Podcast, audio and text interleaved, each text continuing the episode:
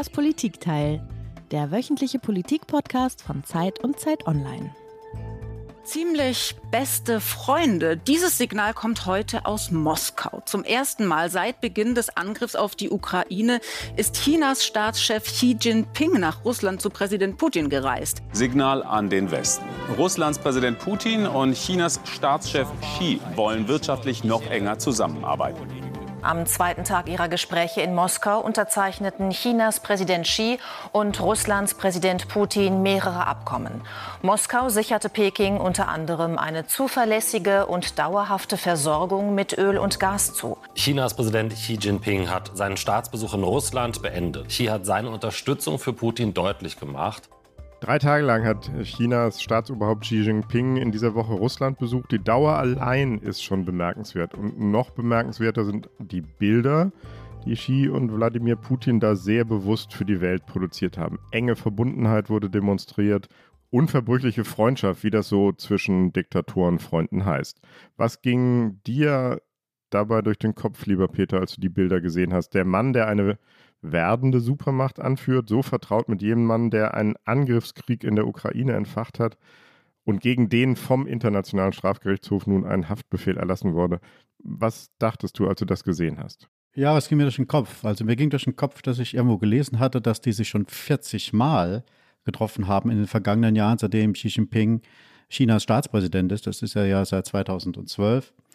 Mir ging auch durch den Kopf, dass sie sich regelmäßig zu Geburtstagen gratulieren und dass sie Xi einmal gesagt haben soll, er habe das Gefühl, Putin und er seien charakterlich sich sehr ähnlich. Das glaubt man auch sofort, oder? Das glaubt man sofort, wenn man die so sieht. Auch, auch ich glaube, dass diese Bilder die auf der einen Seite zwar schon inszeniert sind, auf der anderen Seite aber auch ganz natürlich kommen, weil man sich von Autokraten zu Diktator ganz gut versteht. Mhm. Mir ging aber auch noch durch den Kopf, dass das alles ganz schön schwierig wird, lieber Heinrich. Denn Putin scheint ja längst nicht dieser Paria zu sein, der Paria der Weltpolitik, als den wir ihn im Westen ganz gerne sehen würden. Und das ist genau die Frage, die wir in dieser nächsten Stunde diskutieren wollen. Wie isoliert ist Wladimir Putin wirklich?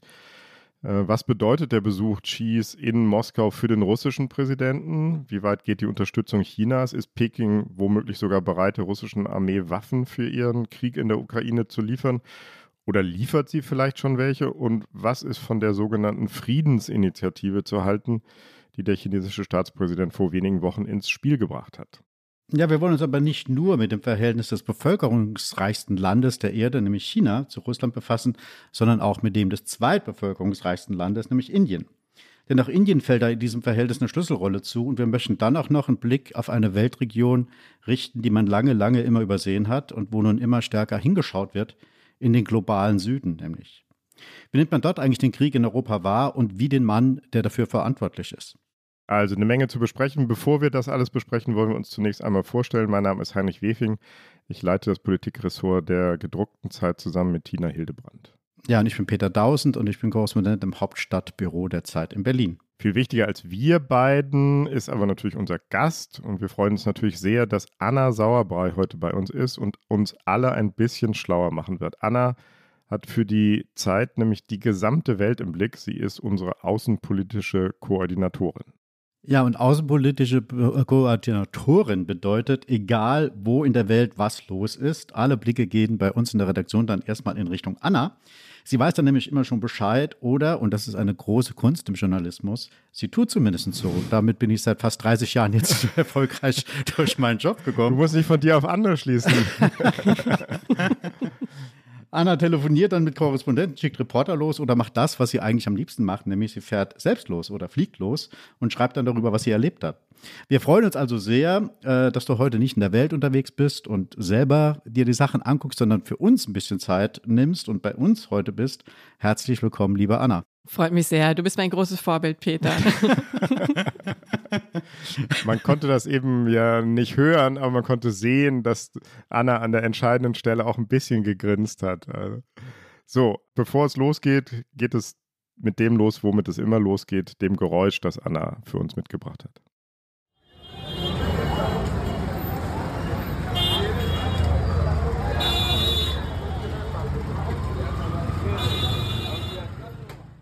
Sind das die Staus in Moskau, die der Staatsbesuch ausgelöst hat, Anna? Und was haben wir da gehört? Nee, das ist nicht Moskau, sondern das ist äh, Neu-Delhi, die Hauptstadt von Indien. Ähm, da war ich kürzlich und habe mit dem Handy dieses typische Hupen aufgenommen, mhm. das doch sehr prägend immer noch ist für, für den Verkehr. Ich war da mit Annalena Baerbock beim G20-Außenministertreffen und dann noch für eine Recherche. Und es ist tatsächlich immer noch so, dass man da äh, die Zebrastreifen wenig bedeuten und die Spuren auf den Straßen noch weniger, sondern dass man sich im Verkehr am Gehör orientiert. Also dass man einfach hupt und die anderen hören das Hupen, wissen, okay, da kommt gerade einer von links. Wir stehen immer für Frieden und für Dialog. Wir wollen immer auf der richtigen Seite der Geschichte stehen. Ja, das war jetzt eine Äußerung von Xi Jinping in Moskau. Anna, warum ist er gerade jetzt dorthin gefahren?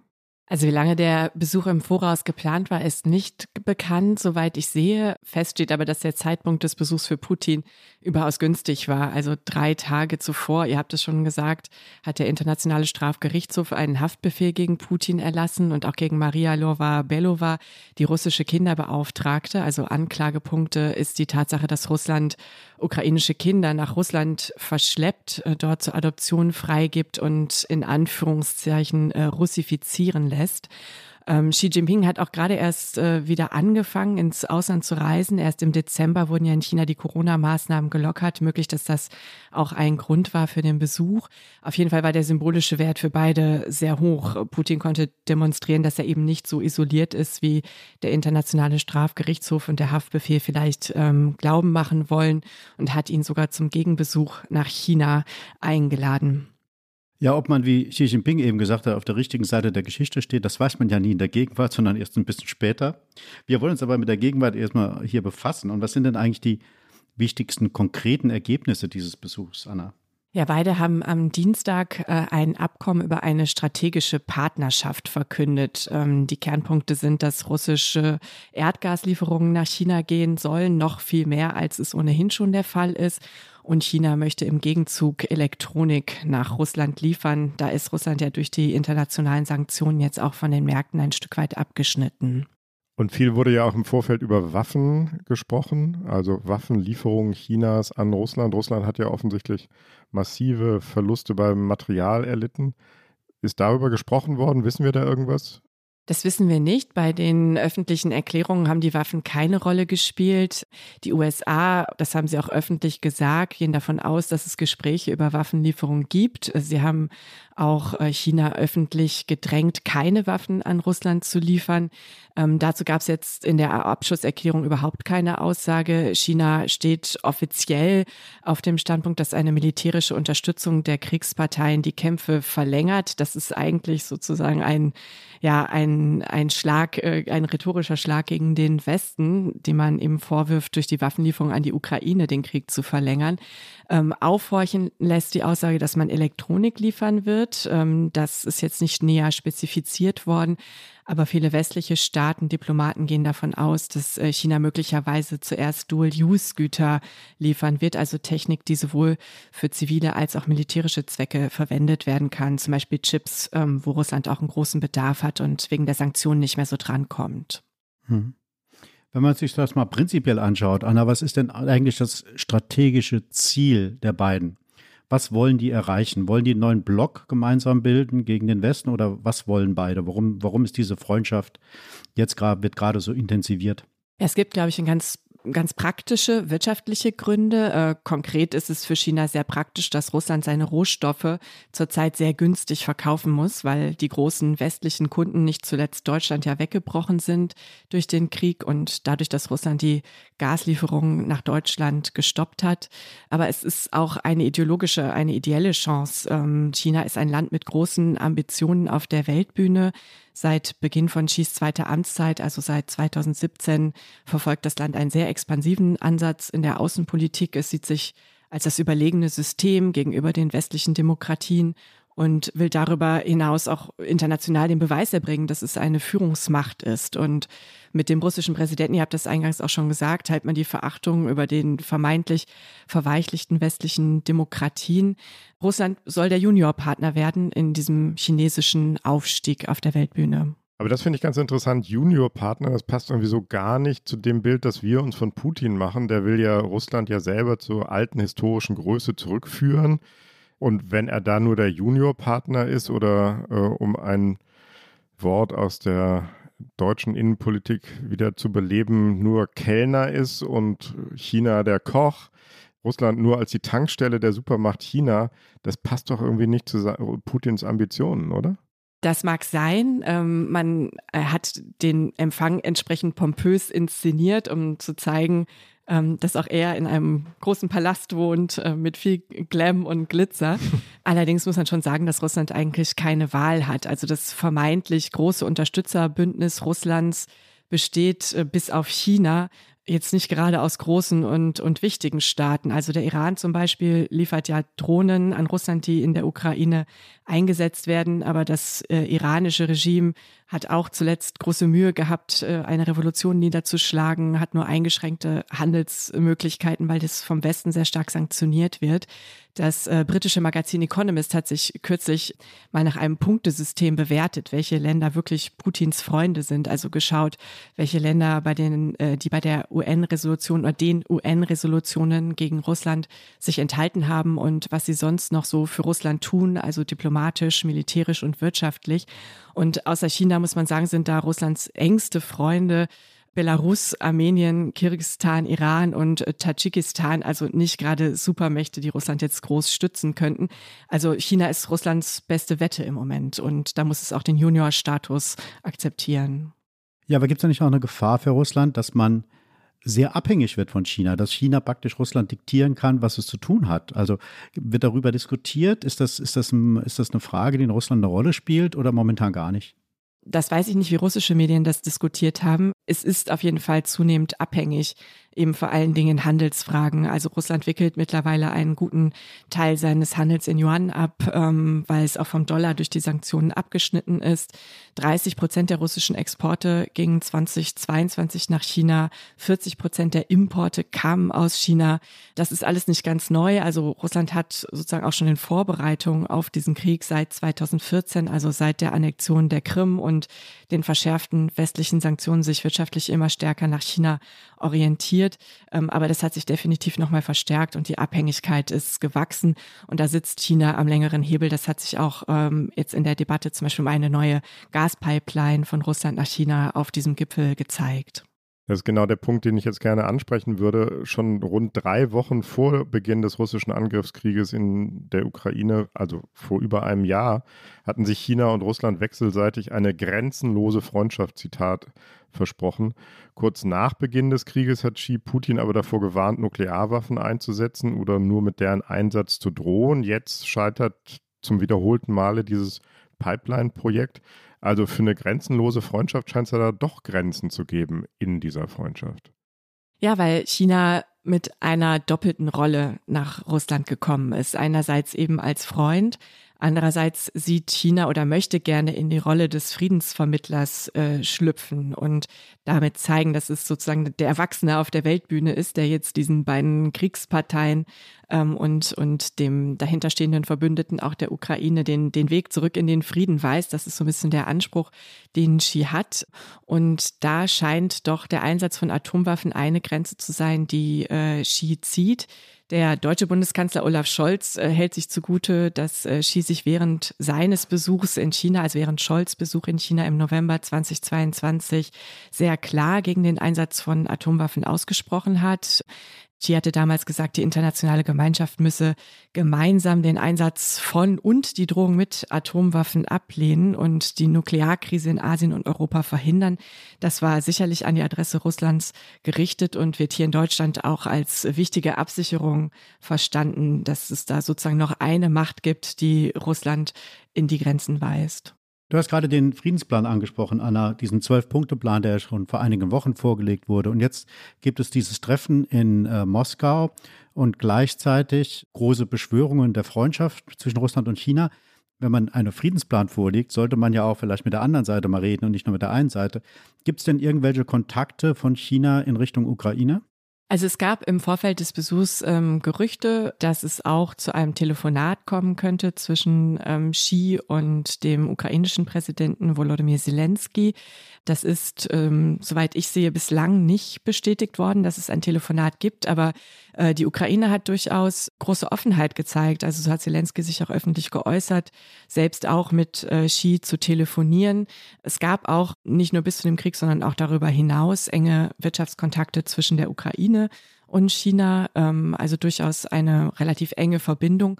Und ähm, ich glaube, gibt ja keinen Grund für, für Zelensky, eigentlich keinen strategischen Grund, äh, China nicht mit einzubeziehen oder diese Option, äh, China als Vermittler oder auch als, äh, ja, als Check gegenüber Russland einzusetzen, das abzulehnen. Ja, aber ist dieser Plan, äh, würde mich eine Einschätzung mal interessieren, ist dieser Plan mehr PR Chinas in eigener Sache oder siehst du da eine Chance, dass da wirklich irgendwie ein Frieden im Endeffekt verhandelt, ausverhandelt werden könnte? Und wenn ich gleich hinterher fragen darf, was steht denn drin in dem Plan eigentlich? Gute Frage. Danke.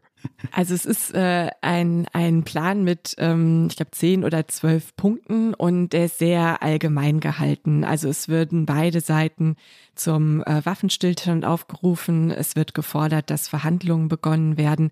Dann gibt es noch ein paar Punkte über äh, humanitäre Fragen. Also die Behandlung von Kriegsgefangenen wird thematisiert. Ähm, beide Seiten werden aufgerufen, ihre Kriegsgefangenen gut zu behandeln.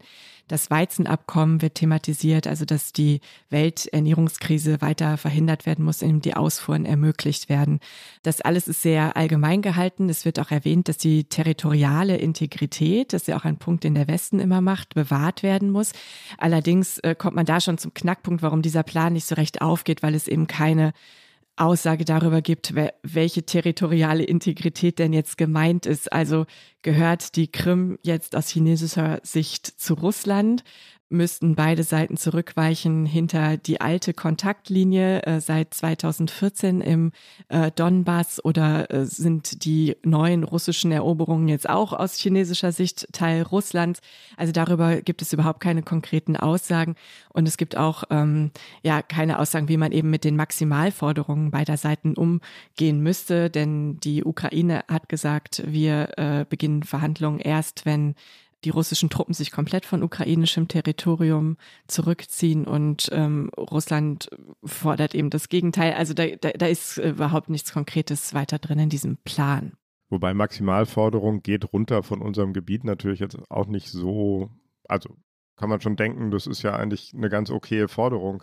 Du bist in mein Haus eingebrochen, geh doch bitte wieder raus. Ist nicht unbedingt eine Maximalforderung. Egal. Aber ich weiß was genau, genau was ich, du die meinst. Die Frage ist, ja, ob, ja, sie, ob sie das teilt. Klar, ja. natürlich. Genau. Anna, lass uns den Blick noch mal ein bisschen verschwenken. Wir haben jetzt über das chinesisch-russische Verhältnis gesprochen und eben die Ukraine mit reingenommen. Jetzt lass uns noch mal nach Deutschland gucken. In SPD-Kreisen wird meistens nur hinter vorgehaltener Hand Kritik geäußert an der grünen Außenministerin Annalena Baerbock, weil die sich zu wenig um ein Verständnis für die Rolle Chinas und um ein gutes Verhältnis zu China bemühe. Sie unterlasse diplomatische Anstrengungen, Peking dazu zu bewegen, sich gegenüber Russland stärker für eine Beendigung des Krieges einzusetzen. Nun wissen wir alle nicht genau, wie viel Einfluss Annalena Baerbock wirklich auf die chinesische Staatsführung hat, aber ist da was dran? Ist da noch Luft nach oben? Also vermutlich wäre ihr Einfluss tatsächlich eher gering, ähm, aber natürlich gibt es da innerhalb der Koalition graduelle Unterschiede. Also Grüne und FDP waren auch schon vor Zustandekommen dieser Regierung viel schärfer in ihren Forderungen gegenüber China viel schärfer auch in ihrer China-Politik. Die Grünen vor allen Dingen mit Blick auf äh, die Menschenrechte, die FDP auch mit äh, Blick auf die Diversifizierung von Wirtschaftsbeziehungen, die Warnung, dass man gegenüber China zu abhängig sei. Das ist jetzt auch zu beobachten ähm, bei dem, was wir wissen über die China-Strategie, die die Bundesregierung ja bald vorlegen will, wo schon verschiedene Entwürfe geleakt wurden, wo man auch so ein bisschen rauslesen kann, dass es da noch Uneinigkeiten gibt zwischen dem Außenministerium und dem Kanzleramt. Als äh, Scholz im November vergangenen Jahres da war, hat äh, Baerbock ihn auch recht unverhohlen nochmal kritisiert. Äh, sie war gerade in Zentralasien, hat ihn von dort nochmal zugerufen, er möge doch bitte auch die Menschenrechte ansprechen und die Nachteile für die deutsche Wirtschaft. Ich würde aber denken, dass äh, Baerbock, ähm, sie, sie war noch nicht in China, ähm, dass sie aber womöglich auch in, in absehbarer Zeit da vielleicht eine Reise ansteht. Mhm. Ja, aber anscheinend hat ja die Bundesregierung da Kanzleramt und Auswärtiges Amt einen anderen Ansatz. Also die SPD, das SPD-geführte Kanzleramt, von Olaf Scholz geführte Kanzleramt, eher so diese typische sozialdemokratische, pragmatische, realpolitische Ausrichtung und im Außenamt doch stärker werteorientiert. Nimmt man sich da, um ein bisschen der Anwalt des Kanzleramts zu sein, nimmt man sich da nicht, äh, nimmt man sich da nicht Möglichkeiten, indem man so scharf auch gegen China kritisiert, jetzt in Verbindung dem, zu dem Krieg in Russland, da doch Einfluss zu nehmen, sich mit China besser zu verständigen, um halt die Wirkung auf Russland dann zu verstärken? Ich glaube schon, dass das Kanzleramt insofern recht hat, als dass China natürlich im Moment gebraucht wird in mehrfacher Hinsicht. Eben einerseits als Partner, um Russland in gewisse Grenzen, zum Beispiel atomar zu weisen. Andererseits braucht Deutschland China einfach auch wirtschaftlich noch sehr stark. Also die ganze grüne Transformation hier in Deutschland hängt ab von chinesischen Rohstoffen, von der Zulieferung von Solarpanelen, die in China äh, hergestellt werden. Teile für, für Batterieproduktion von Elektroautos und so weiter und so fort. Also da kann man nicht so schnell aussteigen.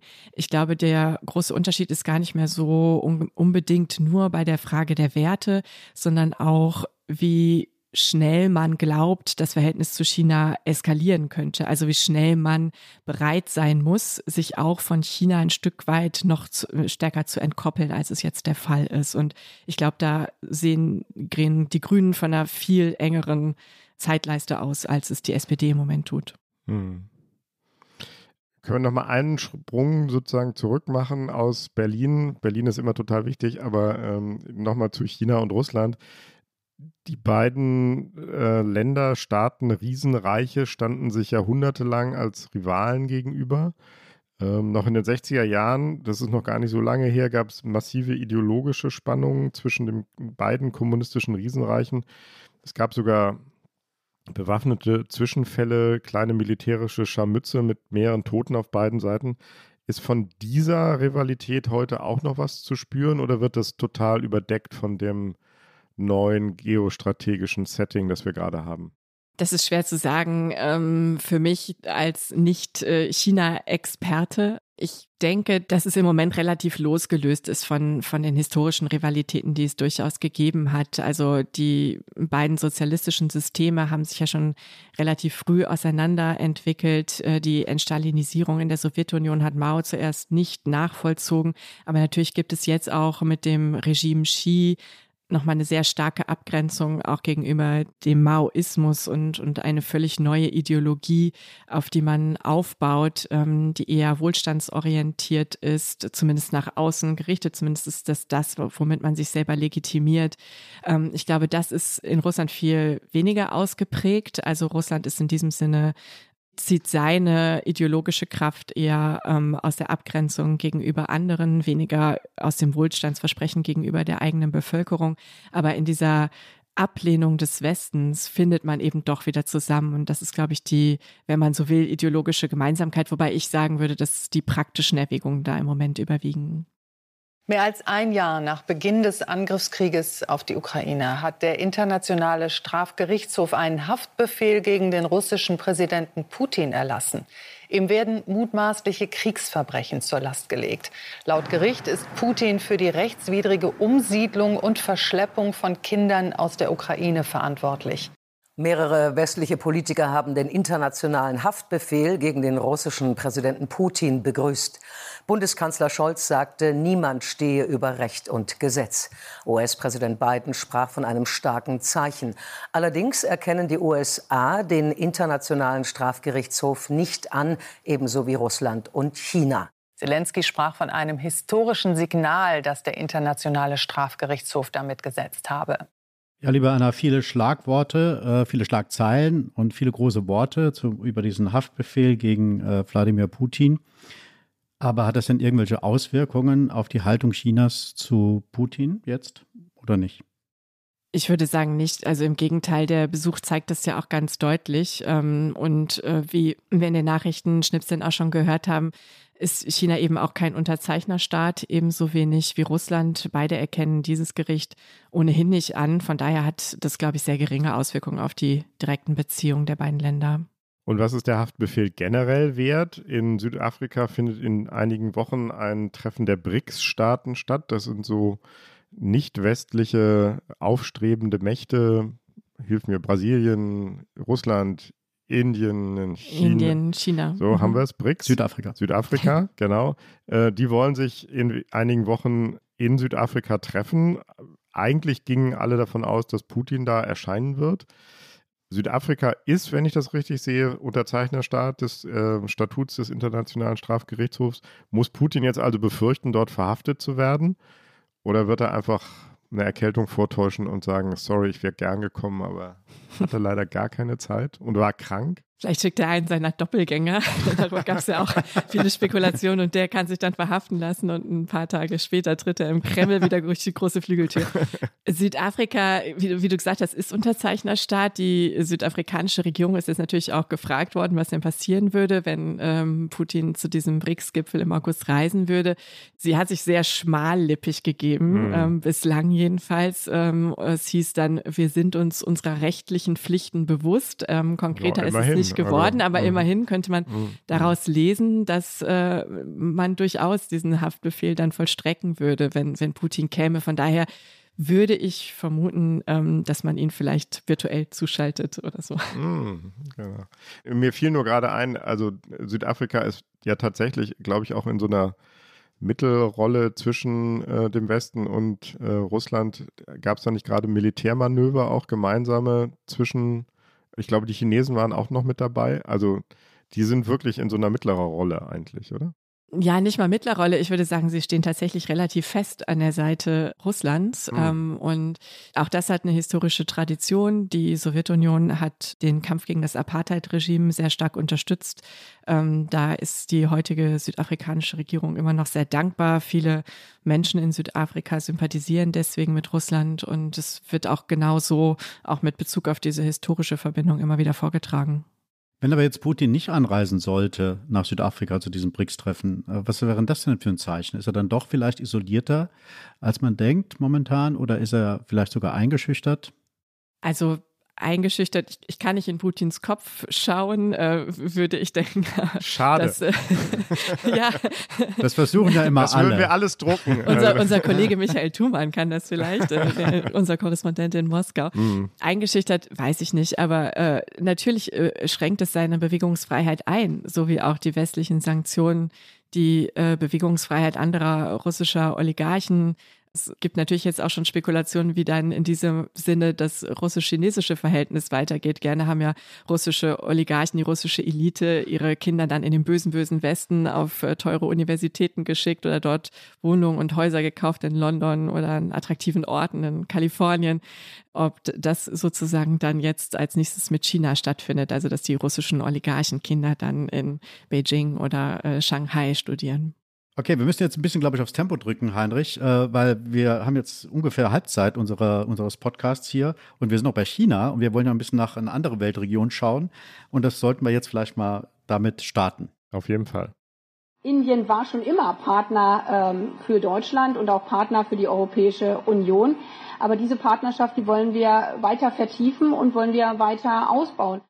Ja, das war Annalena Baerbock, die ja unlängst in Indien war, wie so viele andere deutsche Spitzenpolitiker. Der Finanzminister Christian Lindner war da, der Kanzler war auch da neulich in Indien. Du warst auch gerade da, Peter, ne?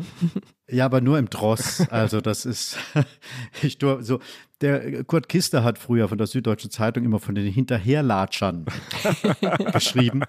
Und ich war ein Hinterherlatscher des Kanzlers in Indien, das stimmt. Sehr gut. Aber warum ist denn Indien so wichtig, äh, wenn es um das Bestreben geht, Putin weiter zu isolieren? Welche Rolle spielt da Indien in diesem ganzen Gefüge? Ja, Indien ist unter den Ländern, die sich bei den UN-Resolutionen gegen Russland enthalten haben, einfach das größte und wichtigste. Also du hast es vorhin schon gesagt, es ist auch äh, wahrscheinlich mittlerweile sogar das bevölkerungsreichste Land der Welt. Die Chinesen wird ja immer vorgeworfen, sie mogeln bei ihrer Demografie. Wahrscheinlich haben die Inder sie überholt. Jedenfalls fühlen sie sich so und sagen das auch. Es gehört vor allen Dingen aber auch zu jenen Ländern, die weiterhin russisches Erdöl kaufen und damit Russland eine wichtige Einnahmequelle verschaffen. Russland äh, hat schon Ende vergangenen Jahres mit Ölverkäufen wieder so viel verdient wie, wie vor dem Krieg. Und das geht eben auch auf, auf die indischen Käufe zurück. Ähm, der Anteil des Imports aus Russland nach Indien ist äh, stark gestiegen von 6 auf 30 Prozent. Also ist jetzt nicht nur Öl, aber da macht das Öl sicherlich auch einen guten Teil aus. Und die indischen Firmen kaufen übrigens sogar mehr, als sie in Indien verkaufen können aus Russland. Das Öl läuft dann durch indische Raffinerien und man geht davon aus, dass es dann auch nach Europa weiterverkauft wird. Also es ist sozusagen auch ein, ein Loch in den Sanktionen. Du warst gerade selbst in Indien, auch du warst gerade, du bist auch jemandem hinterhergeladen, kannst du ja gleich sagen. Wie war dein Eindruck, welche Rolle spielt da der Krieg, den Russland äh, in der Ukraine entfesselt hat, in der indischen Öffentlichkeit? Also keine so große Rolle sicherlich wie hier, ähm, was die Medienberichterstattung angeht. Wir hatten kürzlich auch mal für einen Text gesprochen mit einem früheren indischen Abgeordneten, der selber so die ersten Tage des Krieges erzählte. Und damals war eigentlich in Indien jetzt weniger das große Thema. Da wurde ein Land äh, in Europa überfallen, entgegen jedes Völkerrecht, sondern die praktische Frage war vor allen Dingen, wie kann man die vielen indischen Studenten nach Hause holen, die in der Ukraine studiert haben. Mhm. Es ist schon so, dass als ich jetzt da war, die eine Woche habe ich äh, indische Tageszeitung gelesen, da gibt es schon jeden Tag Meldungen. Auch der Kampf um Bachmut zum Beispiel wurde da sehr stark verfolgt. Das war auch Thema in den Fernsehnachrichten. Aber der Anteil der Nachrichten ist sicherlich deutlich geringer und es ging da vor allen Dingen eben in diesen Tagen auch um das G20-Außenministertreffen. Indien hat ja die G20-Präsidentschaft äh, in diesem Jahr inne, wird auch den großen Gipfel im September als Gastgeberland äh, hosten.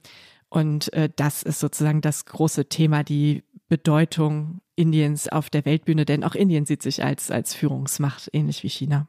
Mhm. Putins Erzählung, nicht er, nicht Russland habe diesen Krieg begonnen, sondern die NATO letztlich. Ähm, das, diese Erzählung scheint ja ziemlich weit zu verfangen in Indien, sogar bis hin zu Premierminister Modi. Warum ist das eigentlich so? Ich weiß nicht, ob indische Politiker tatsächlich dem russischen Narrativ folgen. Also ich glaube, auch in Indien gibt es ein Bewusstsein dafür, dass Russland aus seiner eigenen Geschichte heraus da eine Erzählung gestrickt hat mit Teilen, also vielleicht den, den der Skepsis gegenüber äh, dem großen westlichen Einfluss gibt es sicherlich auch Leute in Indien, die damit sympathisieren. Im Großen Ganzen glaubt man dieser Erzählung nicht, war mein Eindruck. Es sind, glaube ich, eher praktische Erwägungen. Ähm, wir haben das schon erwähnt, Indien ist äh, sehr stark abhängig von russischen Waffenlieferungen und auch vom Handel mit Russland. Und ich glaube, das sind die eigentlichen Gründe, warum man sich da nicht stärker distanziert. Und haben jetzt diese Bemühungen äh, der deutschen Politik irgendeinen erkennbaren Erfolg schon gehabt, dass Indien sich vielleicht ein bisschen weiter wegbewegt von Russland und wieder in Richtung Westen? Kann man da schon irgendwas sehen oder ähm, war das viel Besuchsaufwand, aber wenig Ergebnis? Doch, ich glaube schon, dass es eine Annäherung gibt. Ähm, Indien hat seine Rolle auch noch mal etwas gewandelt. Mit äh, der G20-Präsidentschaft möchte man jetzt ähnlich wie China auch seine Vermittlerrolle schlüpfen, als Ordner der internationalen hm. Beziehungen mhm. eher auftreten, denn als Partei. Das merkt man auch in der diplomatischen Sprache. Also Indien betont jetzt viel stärker auch ähm, das Wort territoriale Integrität. Jetzt bei dem G20-Außenministertreffen und auch äh, kurz davor bei dem Treffen der Finanzminister der G20-Staaten in Indien hat Indien beides mal versucht, eine gemeinsame Erklärung äh, zustande zu bringen, was eigentlich ungewöhnlich ist. Das macht man eigentlich nur bei dem großen Gipfel, nicht bei den Ministertreffen. Hat aber versucht, alle, die da teilgenommen haben, zur Unterzeichnung eines Papiers zu bringen. Und dieses äh, Papier hätte auch die russische Aggression gegen die Ukraine verurteilt. Das war der Vorschlag der Inder. Es ist dann am Ende natürlich nicht zustande gekommen. Russland und China haben das blockiert, aber Indien hat immerhin sozusagen ein Chair-Statement, also ein Vorsitzenden-Papier dann herausgegeben, wo die russische Aggression verurteilt wird und wo China und Russland auch als diejenigen benannt werden, die das verhindert haben. Von daher, da ist, glaube ich, schon im Vergleich zu dem, wie sich Indien in den frühen Tagen des Krieges doch sehr, ja, auch antieuropäisch geäußert hat, es hat sich da ein bisschen was bewegt, ohne dass ich jetzt glaube, dass sie wirklich auch in die Sanktionen einsteigen. Ja, der Westen hat ja noch in Deutschland auch ja noch ein anderes Interesse an Indien. Diversifizierung ist ja das große Schlagwort seit dem Einmarsch äh, der russischen Truppen in die Ukraine am 24. Februar vergangenen Jahres. Diversifizierung heißt, äh, Deutschland, der Westen, will sich weniger abhängig machen von Ressourcen äh, in autokratischen Staaten und in Wirtschaftsbeziehungen zu autokratischen Staaten, sondern das Verteilen sozusagen, also auf breitere Füße stellen. Und da spielt Indien ja auch eine wichtige Rolle. Nun haben wir auf der anderen Seite, wir haben vorhin über wertegeleitete Außenpolitik schon mal gesprochen, da kommen wir jetzt gleich drauf zurück ein bisschen. Denn in Indien breitet sich ja ein Hindu-Nationalismus aus, der sich auch ziemlich stark gegen die Moslems in dem Land wendet. Ist also Indien aus deiner Sicht, äh, du warst ja wie gesagt gerade da, Anna, ist Indien ein, ein, Partner, auf den Verlass ist? Oder sind wir nicht auch an einem Punkt womöglich, äh, wo wir aufgrund unserer außenpolitischen Orientierung, Werte geleitet, dann vielleicht auch Sanktionen über, äh, gegenüber Indien nachdenken müssen? Also ob das schon so weit ist, dass es Sanktionen äh, geben muss, äh, weiß ich nicht. Also ich glaube, das bewegt sich im Moment in dem Rahmen, wie auch in anderen Ländern, mit denen wir Partnerschaften haben, Minderheiten diskriminiert werden. Es ist tatsächlich so, also das ist eine hindu-nationalistische Regierung. Muslime werden in dem Land diskriminiert. Ähm, es wird immer schärfer gegen sie vorgegangen, zumindest auf der Ebene des Bundes. Indien ist aber gleichzeitig tatsächlich auch eine sehr stabile Demokratie. Im nächsten Jahr wird da wieder gewählt und auch deutsche Diplomaten sehen diese Wahlen eigentlich weitgehend als frei und fair an. Ähm, Modi wird sie wahrscheinlich trotzdem gewinnen, so wie es im Moment aussieht. Ähm, aber das ist auch einfach die tatsächliche Unterstützung für seinen Kurs. Gleichzeitig ist Indien ja auch so wie Deutschland ein föderaler Staat mit sehr, sehr starken Regionen und ähm, Modis Partei äh, ist durchaus nicht in allen äh, Staaten so erfolgreich und verliert auch immer wieder Wahlen. Und äh, die Staaten sind wiederum sehr stark auch auf der Bundesebene vertreten in ihrer eigenen Parlamentskammer, können da eigene Politik machen. Der Hindu-Nationalismus ist ein Problem, der wird, muss sicherlich auch adressiert werden bei diplomatischen Besuchen. Aber es ist gleichzeitig ein sehr stabiles demokratisches Land, mit dem man gut zusammenarbeiten kann. Das ist ja schon eine ganze Menge in der jetzigen Welt. Ein stabiles demokratisches Land, mit dem man gut zusammenarbeiten kann. Gibt es ja nicht mehr so viele. Wollen wir an dem Punkt mal einen Schnitt machen, Peter, und äh, zu unserer beliebten, berühmten, weltweit geschätzten Rubrik kommen? Absolut, gern.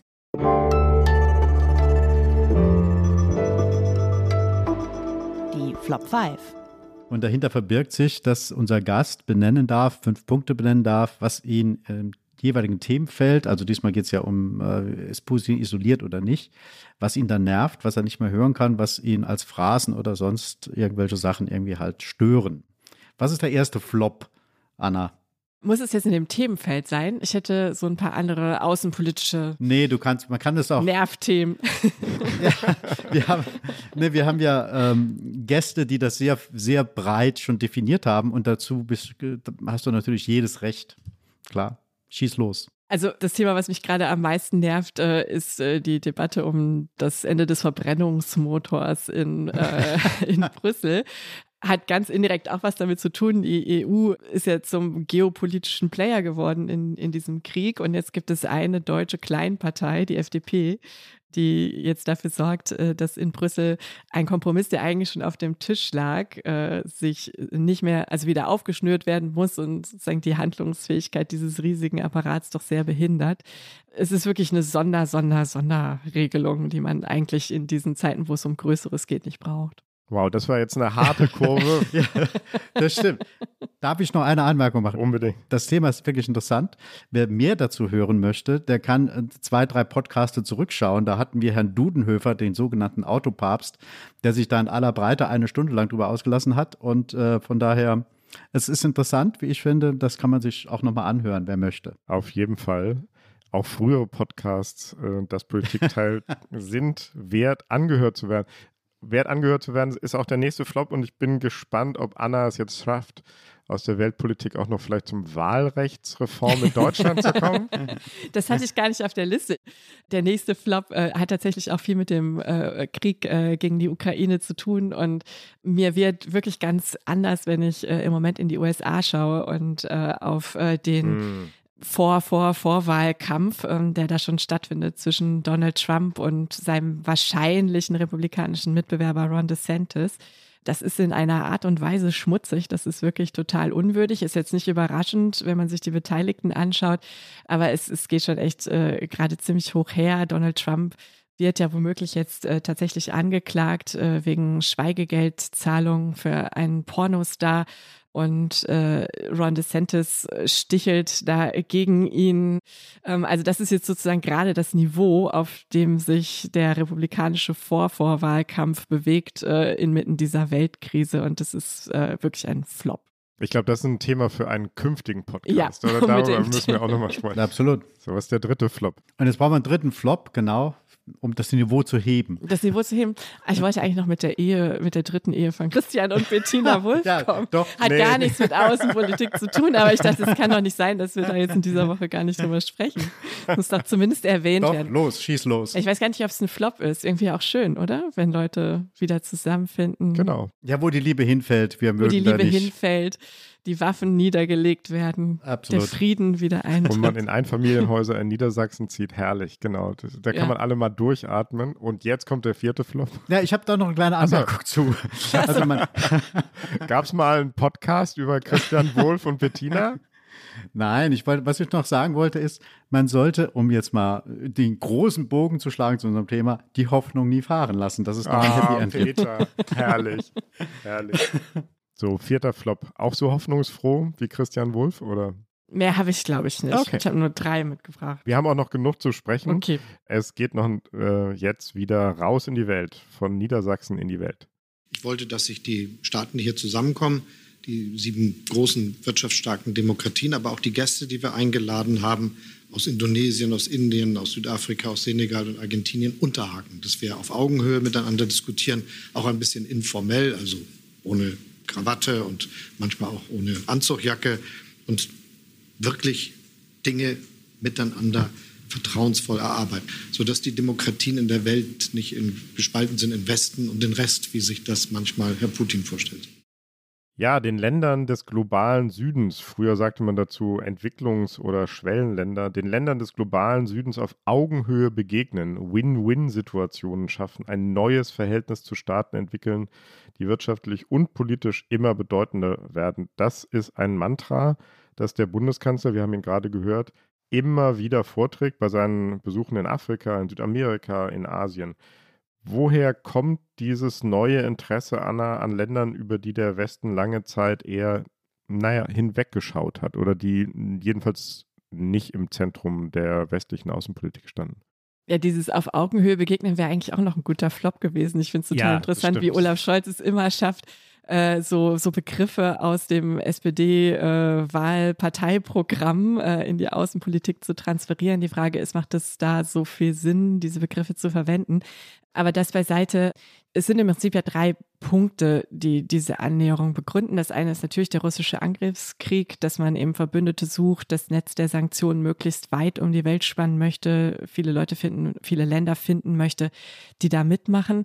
Ähm, die Neuausrichtung unserer Energiepolitik, also zum einen die erzwungene, die von Russland erzwungen wurde, indem die Gaslieferungen eingestellt wurden und Deutschland eben jetzt überall in der Welt neue Partner finden muss, äh, in Katar, in Südafrika, im Senegal, in Norwegen, das kein Land des globalen Südens ist, aber äh, auch ein wichtiger neuer Gaslieferant, also neue Energiepartnerschaften neben dem Gas natürlich auch Lieferländer finden muss für die Rohstoffe, die wichtig sind für die grüne Transformation. Ähm, das war auch ein großes Thema. Peter, da warst du ja auch dabei bei seiner Reise Mhm. in lateinamerikanische Länder. Also wo kommt das ganze Lithium her, das ähm, wir dann brauchen für die Batterieproduktion. Und ich denke, ein dritter Faktor ist äh, China, also der Versuch, äh, auch Länder in Afrika, in Südostasien aus dem chinesischen Einflussbereich möglichst herauszulösen oder gleichzeitig neben den Chinesen Partner für diese Länder zu werden, um den chinesischen Einfluss einzudämmen. Ja, es fällt ja wirklich auf, wo der Kanzler hinreist, ja. Genau eben in, in jene Länder, von denen wir jetzt gerade sprechen, im globalen Süden, ein großes Interesse daran, was man bei Frau Merkel in diesem Maße auf jeden Fall nicht gesehen hat. Er war ja, in, du hast es erwähnt, in Südamerika, wo er mehrere Länder besucht hat. In Asien war er unterwegs. In Indien. Und jetzt eine Frage, die uns, die mich interessiert, ist halt, hat, gibt es eigentlich eine Art von gemeinsamen Blick all dieser Länder auf den Ukraine-Krieg oder guckt nicht doch jedes Land oder jede Weltregion zumindest verschieden auf diesen Blick? Gibt es da nicht auch Unterschiede? Ja, ich glaube, vielleicht sind die Unterschiede in sich sind, sind sicherlich sehr groß. Also ich habe das auch indische Diplomaten gefragt jetzt in Vorbereitung auf die Reise, die den Begriff globaler Süden durchaus verwenden und habe gefragt, was meint ihr, was meint ihr eigentlich damit und wie groß sind die Gemeinsamkeiten? Und eine Antwort ist, dass äh, die Gemeinsamkeiten innerhalb dieser Gruppe vielleicht gar nicht so groß sind, aber man eben in Abgrenzung zu den anderen große Unterschiede wahrnimmt. Also man ist sozusagen gemeinsam anders als die anderen, auch wenn man in sich sehr divers ist als Gruppe. Postkoloniale Ressentiments spielen sicherlich noch eine gewisse Rolle, werden auch immer wieder vorgetragen. Da habe ich auch äh, länger drüber äh, gesprochen mit einem Abgeordneten der Kongresspartei in Indien, äh, Shashi Tharoor, der äh, sehr kritisch auch gegenüber der Modi-Regierung ist und sich sehr stark auch mit der indischen Kolonialgeschichte auch als, als Literat und, und Buchautor auseinandergesetzt hat. Und er sagt, ja, das, das spielt schon eine Rolle, gerade auch ähm, in der Rhetorik. Es ist jetzt nicht ein definierendes Element unserer Außenpolitik, ähm, aber man möchte sich eben nicht von den westlichen Staaten reinreden lassen. Also das haben die über Jahrhunderte gemacht und ähm, auch immer versucht, die Innen- und die Außenpolitik dieser Länder zu bestimmen. Und sobald äh, das äh, aufkommt, löst das eben in, in diesen Ländern gewisse, gewisse Reflexe auf. Und von daher ist vielleicht das, das Wort von der Augenhöhe, es ist vielleicht ein bisschen zu SPD, aber hat natürlich auch eine innere Berechtigung, dass man eben nicht aus dieser äh, Perspektive draufschaut. Ganz interessant war ja zu sehen, gerade am Anfang des Krieges, wie sich die Länder positionieren. Und auch da gibt es ja sehr große Unterschiede. Also ich erinnere mich an den Beitrag von Martin Kimani, der Botschafter des Landes Kenia von den Vereinten Nationen, der auch viral gegangen ist, ähm, der es dann aber auch mal wieder umgedreht hat mit den ähm, postkolonialen Empfindungen, der gesagt hat, also der Russland vorgeworfen hat, dass es genau das macht, was damals imperiale Mächte in afrikanischen und asiatischen Ländern gemacht haben, nämlich äh, Grenzen willkürlich zu, neu zu ziehen, obwohl man sich ja nach dem Ende des Kolonialismus gerade darauf geeinigt hatte, auch mit der Charta der Vereinten Nationen, das eben nie wieder so zu tun. Und ähm, von daher, glaube ich, sind die Unterschiede tatsächlich schon, schon sehr groß innerhalb der Gruppe, aber es gibt auch ein gewisses Gemeinschaftsgefühl. Das ist ganz interessant jetzt deine Antwort. Peter hatte ja nach dem gemeinsamen Blick auf den Krieg in der Ukraine ähm, gefragt. Und deine Antwort legt jetzt aber nahe, die haben vor allen Dingen einen gemeinsamen Blick auch auf den Westen. Als Kolonialmacht, als ehemalige Kolonialmacht und als äh, ein Block von Staaten, das ist ja kein geografischer Begriff, das ist ja auch ein politischer, ideologischer Begriff. Der Westen, da gehört ja auch Japan dazu. Und dem Westen wird glaube ich, von diesen Staaten, von vielen dieser Staaten im globalen Süden auch sowas wie eine Doppelmoral vorgeworfen. Der ähm, Vorwurf kam jetzt auch gerade wieder ähm, angesichts der, des Haftbefehls vor dem Internationalen Strafgerichtshof gegen Putin. Was hat es mit diesem Begriff auf sich und wie stark äh, spielt das eine Rolle in den politischen Beziehungen, die wir gerade, die du gerade beschreibst? ich glaube, das spielt eine große Rolle, ähm, auch bei dem Blick auf den Krieg das gemeinsame Interesse vieler Länder im globalen Süden ist vor allen Dingen, dass der Krieg aufhört und damit nicht wegen des Krieges an sich, sondern damit die wirtschaftlichen und sicherheitspolitischen Disruptionen, die diese Länder in Form von erhöhten Lebensmittelpreisen, erhöhten Spritpreisen sehr, sehr stark zu spüren bekommen und die sie eben viel schlechter kompensieren können mit äh, einem Doppelwumms, äh, weil mhm. sie einfach die Finanzen dafür nicht haben, als äh, westeuropäische oder Länder oder auch die Vereinigten Staaten. Die Doppelmoral spielt aber eben auch rechtlich eine Rolle, dass jetzt ein Haftbefehl gegen Putin erlassen worden ist, gleichzeitig aber die Amerikaner für ihre Kriegsverbrechen zum Beispiel im Irak nie vor Gericht gekommen sind. Das wird durchaus wahrgenommen. Also äh, der russische Außenminister Lavrov ist äh, in Delhi aufgetreten, während ich da war, auf einer außenpolitischen Konferenz, wo auch viele äh, Diplomaten, Vertreter von Ländern des globalen Südens anwesend waren. Und er hat einmal spontan Applaus bekommen und das war, als er den Irakkrieg erwähnt hat. Also das ist durchaus was, was da Resonanz erzeugt. Hm. Kann der Westen irgendwas tun, um diese Vorwürfe zu entkräften? Ich meine, sie werden ja George W. Bush jetzt nicht verhaften, das ist, das ist relativ klar. Aber kann man irgendwas tun, um diese, um ein anderes Bild im globalen Süden bei diesen betroffenen Ländern zu erzeugen? Ich glaube, man muss ähm, ihre Interessen ernst nehmen und ihnen da auch entgegenkommen.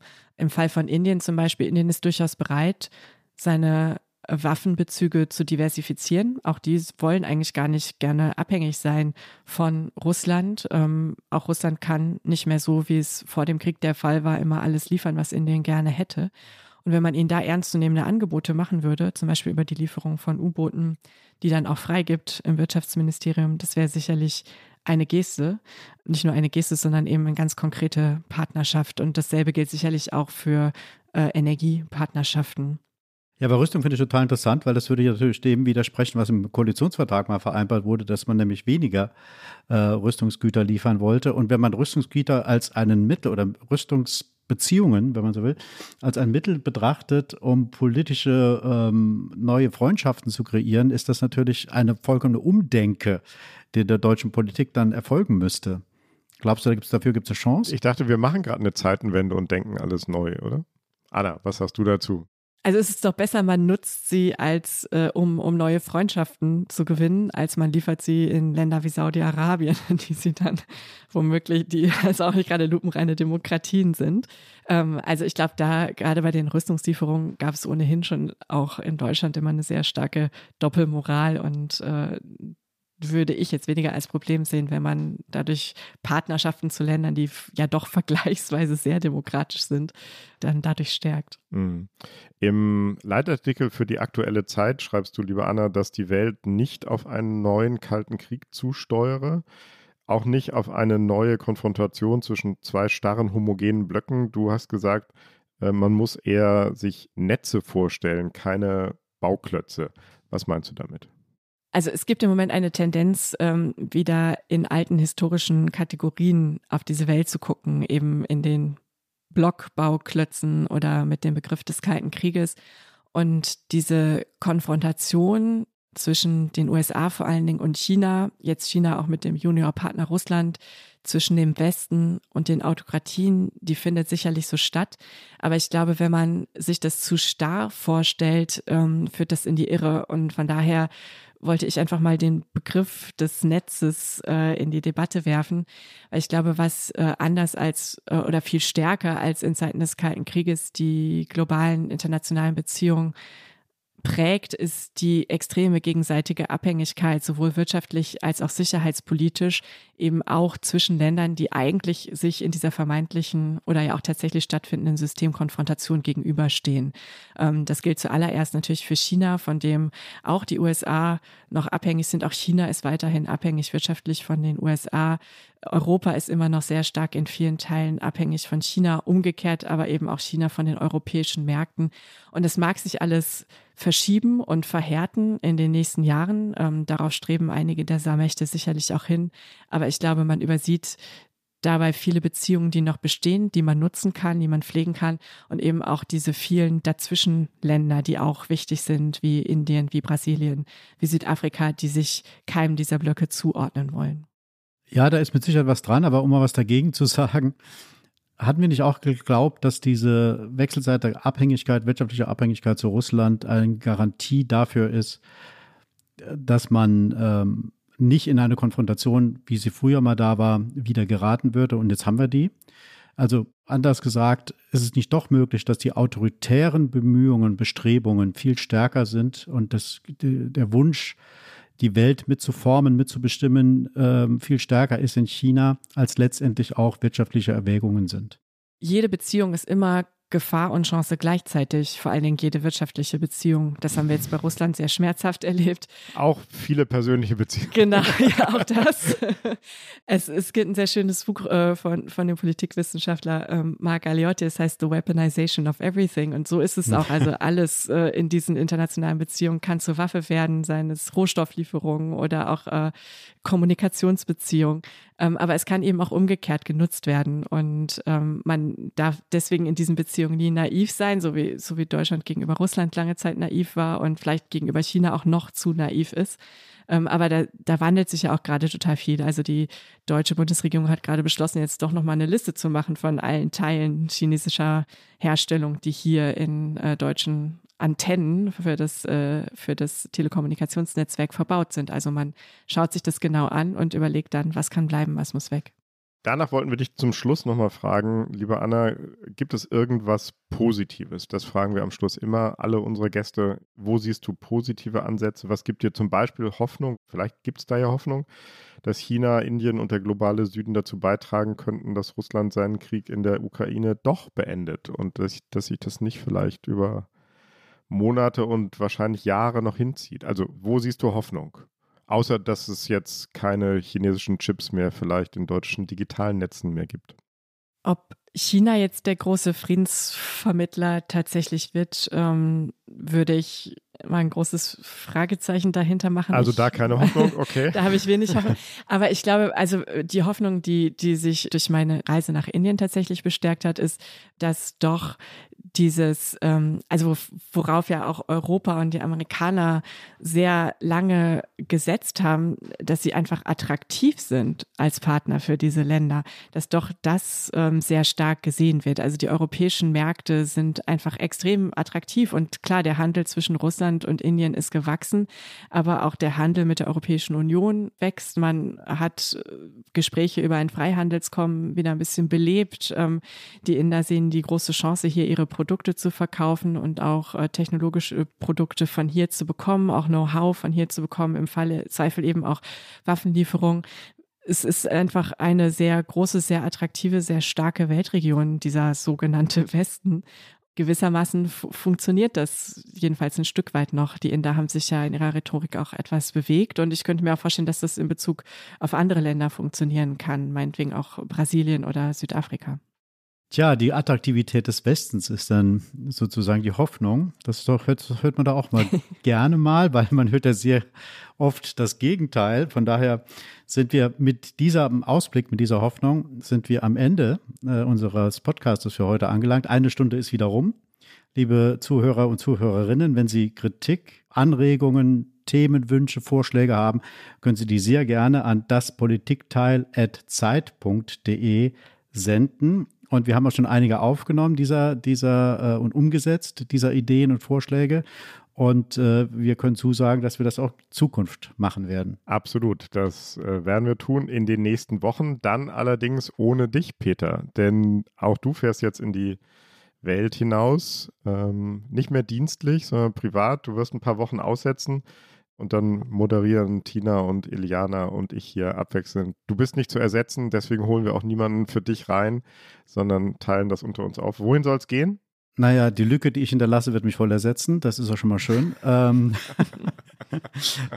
wohin soll es gehen? Ja, es soll ein bisschen gehen, weit weg in, den, in das südliche Afrika werde ich mit meiner Frau ein bisschen rumreisen. Wir haben unsere Kinder für ein Jahr nach, nach Kanada verschickt, sozusagen für ein Auslandsjahr. Und dann nutzen wir das jetzt mal ein bisschen für uns, bis durch die Welt zu fahren. Und die Welt, die wir erschließen. Den globalen Süden. Ist der globale Süden, ein Teil des globalen Südens mit neuen Eindrücken zurückkommen. Der globale Peter im genau. globalen Süden, das finde ich gut. Wir werden dich vermissen. Äh, komm heil zurück, hab viel Spaß. Bis dahin bleibt uns nur noch Dank zu sagen an die Pool Artists, an Katja, Pia und Ole von Zeit Online, natürlich an Carlotta Wald, die wie immer die O-Töne hervorragend rausgesucht hat und uns bei den Recherchen unterstützt hat. Vor allem geht unser Dank natürlich an unseren Gast, an die wunderbare Anna Sauerbrei. Ich werde aus dieser Sendung zwei Worte mitnehmen. Ähm, einmal die Dazwischenländer und die Hinterherlatscher. also, vielen Dank, Anna. Das war ganz toll. Wir haben viel gelernt. Äh, hat großen Spaß gemacht. Danke euch. Kommt bald wieder. Ja, danke. Tschüss, Anna. Ciao. Tschüss. Ciao. Danke euch allen. Ciao, ciao.